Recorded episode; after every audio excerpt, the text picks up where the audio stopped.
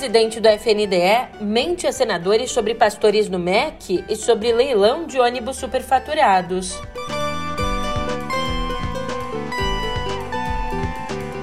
E Jair Renan Bolsonaro presta depoimento à Polícia Federal, negando acusações de tráfico de influência e lavagem de dinheiro.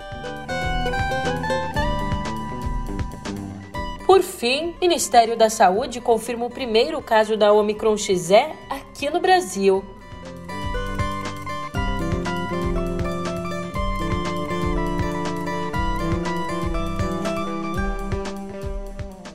Ótimo dia, uma ótima tarde, uma ótima noite para você. Eu sou a Julia Keck e vem cá, como é que você tá, hein? Preparado para terminar a semana bem informado? Porque aqui é assim, você sabe, a gente só trabalha com a verdade. Diferente do presidente do Fundo Nacional de Desenvolvimento Educacional. É, agora eu te explico isso e muito mais no pé do ouvido.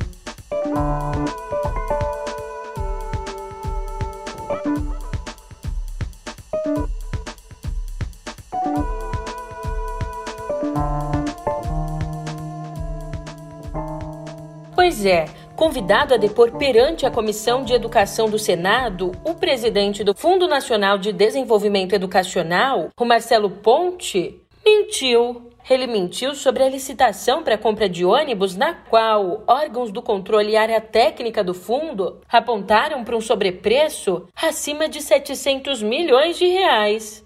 Então, sobre isso, Ponte disse que seguiu as orientações e que a imprensa, sempre a imprensa, Bom, que a imprensa divulgou o relatório um mês depois de tudo estar resolvido, com a redução aí do preço máximo de 2 bilhões e 45 milhões de reais para 1 bilhão e meio. Só que agora a imprensa revela a verdade aqui.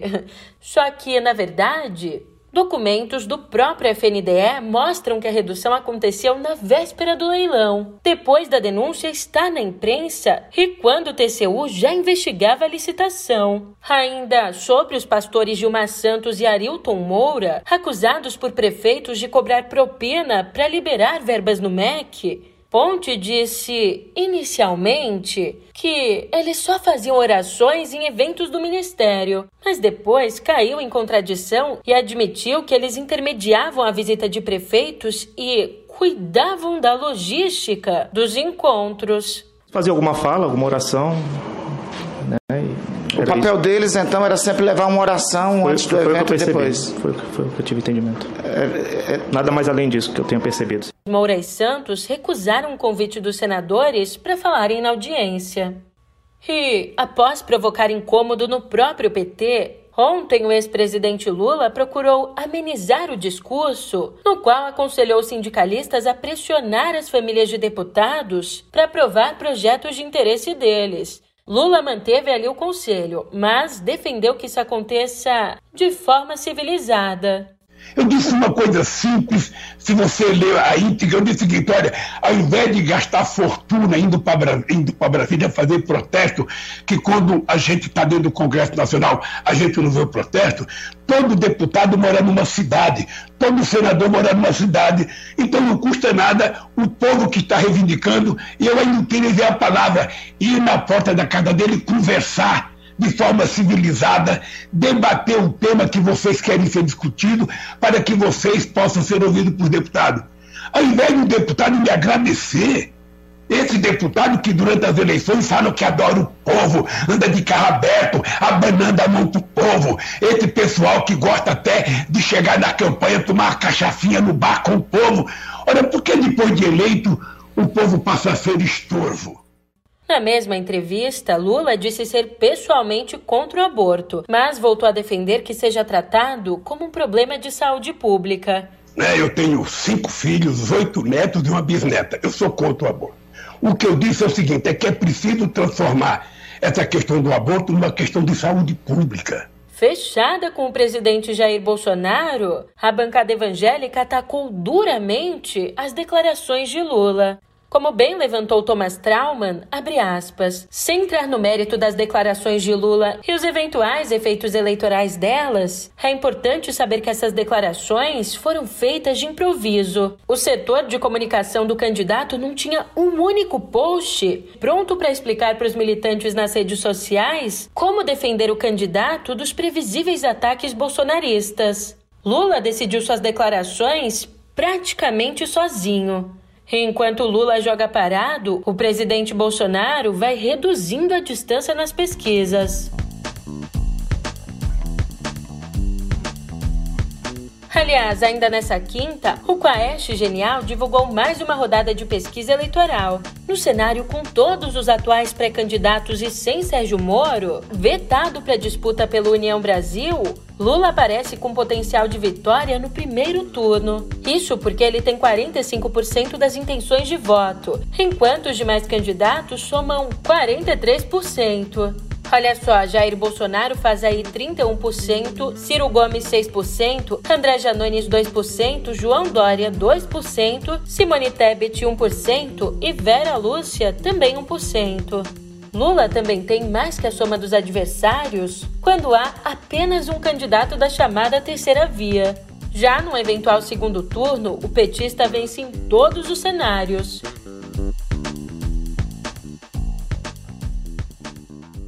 E quem nos traz o bastidor é Thales Faria, que diz que, abre aspas, a pesquisa da Quaest acendeu uma luz amarela entre os aliados do governo. Assessores do presidente Jair Bolsonaro voltaram a temer pela derrota em primeiro turno para Lula ali nas eleições de outubro. No fim das contas, os analistas de pesquisa de Bolsonaro estão concluindo que a melhor opção seria mesmo a permanência de Moro na disputa. E falando em pesquisa, ontem o Datafolha divulgou pesquisas sobre as eleições estaduais em São Paulo e no Rio de Janeiro.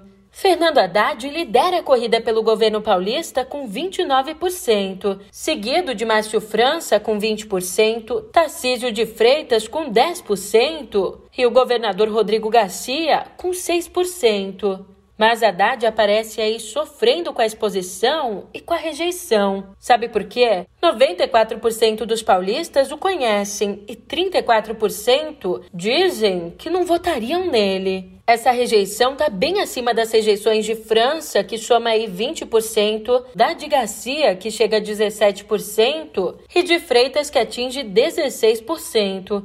Já no Rio, o deputado Marcelo Freixo e o governador Cláudio Castro estão tecnicamente empatados no limite da margem de erro. Freixo com 22% e Castro com 18%. Ainda segundo a pesquisa, 33% dos eleitores disseram que pretendem anular o voto. E agora, escuta só esse recado. Olá, eu sou Pedro Dória. Você conhece o espírito da democracia? Parece misticismo, não é. É algo bastante real, é estudado. Aquilo que decide se democracias vão para frente ou se acabam. O Brasil, o Brasil tem muitas razões para se preocupar. E o ponto de partida já está no YouTube do meio.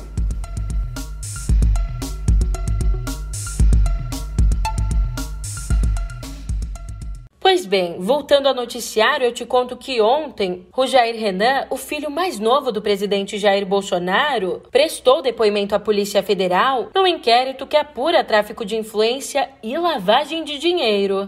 Acompanhado do advogado da família Bolsonaro, o Frederico Wassef, o 04 depôs por três horas. A PF investiga se Jair Renan atuou para beneficiar a mineradora empreiteira Gramazine em relações com o governo. O filho do presidente não falou com os jornalistas, mas o advogado negou as acusações. E lá fora, ontem a Rússia abandonou o Conselho de Direitos Humanos da ONU depois de ter a sua suspensão aprovada pela Assembleia Geral em represália à invasão da Ucrânia. Comandada pelos Estados Unidos, a suspensão teve 93 votos favoráveis, 24 contrários e 58 abstenções, incluindo a do Brasil. E a imagem da resistência ucraniana foi manchada pela divulgação de um vídeo verificado por fontes independentes em que homens identificados como soldados da Ucrânia e também um voluntário da Geórgia executam sumariamente um prisioneiro russo ferido. Kiev não negou a autenticidade da gravação e disse que está investigando o caso. E agora uma notícia lá dos Estados Unidos. Com a adesão de três republicanos, o Senado dos Estados Unidos aprovou, por 53 votos a 47, a nomeação de Ketanji Brown Jackson para a Suprema Corte. Com isso, o presidente Joe Biden cumpre a promessa de campanha de colocar a primeira mulher negra no Tribunal Constitucional, que segue aí controlado pelos conservadores.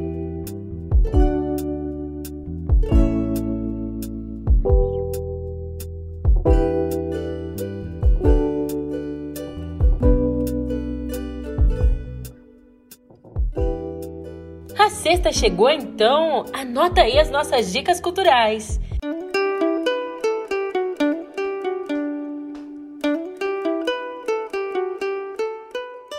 Comemorar os 70 anos do Museu de Imagens do Inconsciente, hoje e amanhã, o grupo de pesquisa Memória, Museus e Patrimônio realiza o seminário Leitura de Imagens, a epistemologia de Nise da Silveira, que acontece no Instituto batizado com o nome da psiquiatra, no Engenho de Dentro, lá no Rio.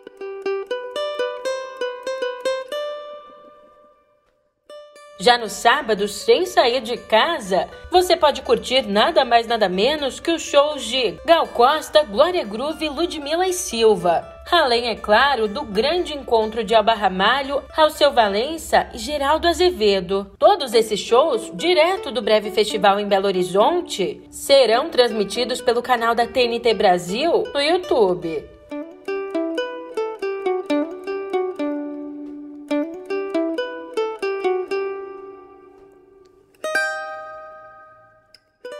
Quê? Você disse programação para semana? A gente também tem. Uma baita atriz, viu só? A escritora e roteirista Cláudia Lage é a convidada do segundo encontro do Clube de Leitura CCBB, lá no Rio. Na quarta-feira, ela conversa com a curadora Suzana Vargas sobre um de três livros indicados, ainda a ser escolhido via Twitter pelo público. Se você não é do Rio, fica tranquilo porque no dia 20 de abril a conversa entra no canal do CCBB lá no YouTube. E agora o nosso bate-papo deságua num lançamento.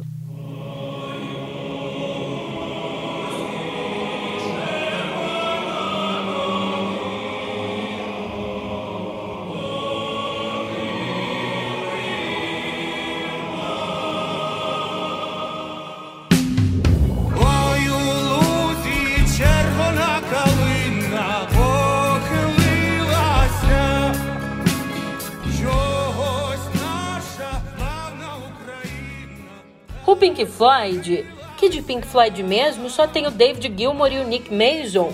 Bom, ontem o Pink Floyd lançou a canção Hey Hey Rise Up, cujos lucros serão todos revertidos para ajuda humanitária à Ucrânia.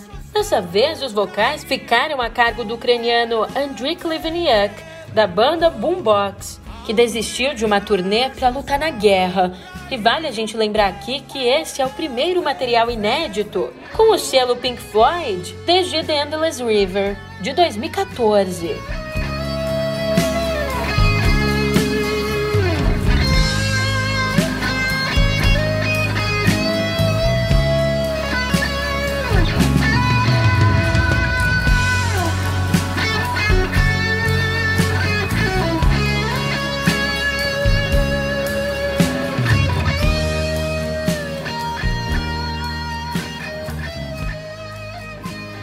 Lançamento na área, o livro Para ouvir Silvia Teles.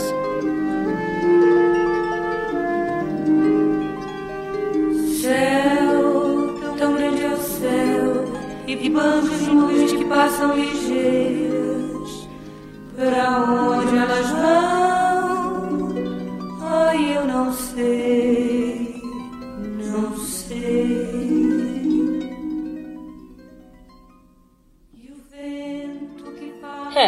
Silvinha Teles viveu só 32 anos, mas a voz dela deixou marcas profundas no que viria a ser conhecido como a MPB. Como disse Maria Bethânia em depoimento ao autor do livro, o músico e pesquisador Gabriel Gonzaga, abre aspas, as Adrianas, Vanessas, Gal, tudo é muito Silvinha, fecha aspas. A obra reúne várias histórias sobre a intérprete de Jindy e tantos outros clássicos de Tom Jobim, incluindo o último depoimento de João Gilberto, que namorou a cantora quando ela tinha 16 anos e ele 20. Ai, Jindy, se um dia você for embora, me leva contigo, Jindy. Olha, Jindy, fica, Jindy. E falando agora sobre a dama da literatura brasileira, da qual a gente teve que se despedir há menos de uma semana. Bom, quem diria, mas a verdade é que Lígia Fagundes Telles mentia a idade. Sim, documentos divulgados pelo genealogista Daniel Tadoni mostram que a escritora, que morreu no último domingo, nasceu em 1918, não em 1923, como consta ali da biografia dela, na Academia Brasileira de Letras. A ABL diz que as informações haviam sido fornecidas pela própria imortal e que ela preferia manter a discrição em relação à idade.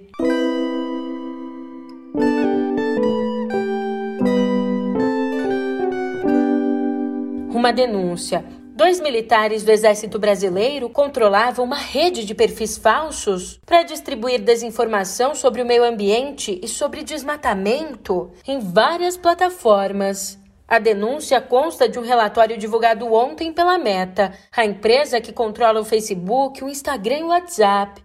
Além aí de disparar notícias falsas e elogio à política ambiental do governo, a dupla, cujos nomes não foram revelados, promovia a difamação de ONGs e de ambientalistas. Segundo a Meta e a consultoria gráfica, essa rede que foi derrubada tinha 14 perfis falsos e 9 páginas no Facebook com 25 mil seguidores, além de 39 contas no Instagram, algumas conectadas ao Twitter.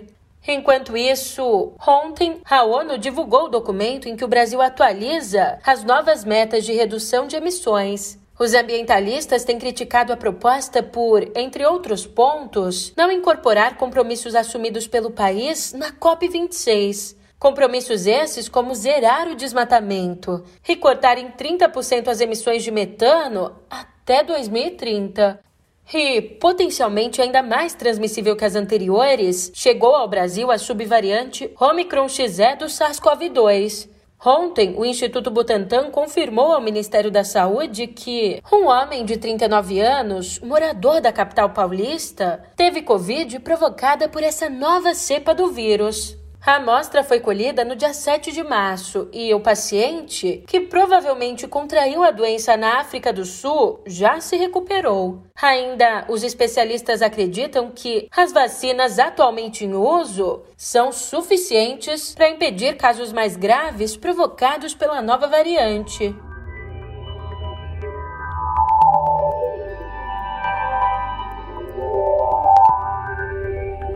Aqui em Cotidiano Digital, uma despedida. Nessa quarta, morreu aos 71 anos, vítima de uma parada cardíaca, o engenheiro Tadao Takahashi, um dos pioneiros da internet no Brasil. Em 1972, Takahashi se formou em ciência da computação na Universidade Estadual de Campinas e depois fundou a Rede Nacional de Ensino e Pesquisa, contribuindo para o alcance nacional da internet no país. Por meio da primeira rede acadêmica iniciada pelo engenheiro, movimentos de coordenação formaram um alicerce para distribuição de rede anos depois. Ele também foi o segundo brasileiro a fazer parte, em 2017, do Hall da Fama da Internet, prêmio que homenageia personalidades que contribuíram para a evolução da internet em toda a história. O engenheiro deixa a irmã Laura, com quem morava em Campinas. E Mark Zuckerberg quer desenvolver uma moeda virtual para os usuários do Facebook e do Instagram. Apelidadas de Zuckbucks, as moedas farão parte de um conjunto de produtos projetados para revitalizar a base de usuários das plataformas e também para reduzir a dependência de publicidade quando a meta entrar de vez lá no metaverso. E uma última notícia antes. Antes você sabe do que? Da gente cestar. Um novo recurso do Google Maps vai mostrar os preços dos pedágios nas rotas buscadas. A novidade faz parte de um pacote de atualização do aplicativo de mapas para melhorar a experiência da navegação em viagens com longas distâncias. Segundo o Google, o recurso vai estar disponível ainda nesse mês nos Estados Unidos, na Índia, no Japão e na Indonésia, já que no Brasil a ferramenta vai ser liberada em breve. Ufa, que é uma notícia boa! Tá custando zero reais o pedágio daqui pro fim de semana. Então eu que não sou boba nem nada, vou aproveitar. Eu tô indo nessa e a gente se vê aqui na semana que vem. Até lá!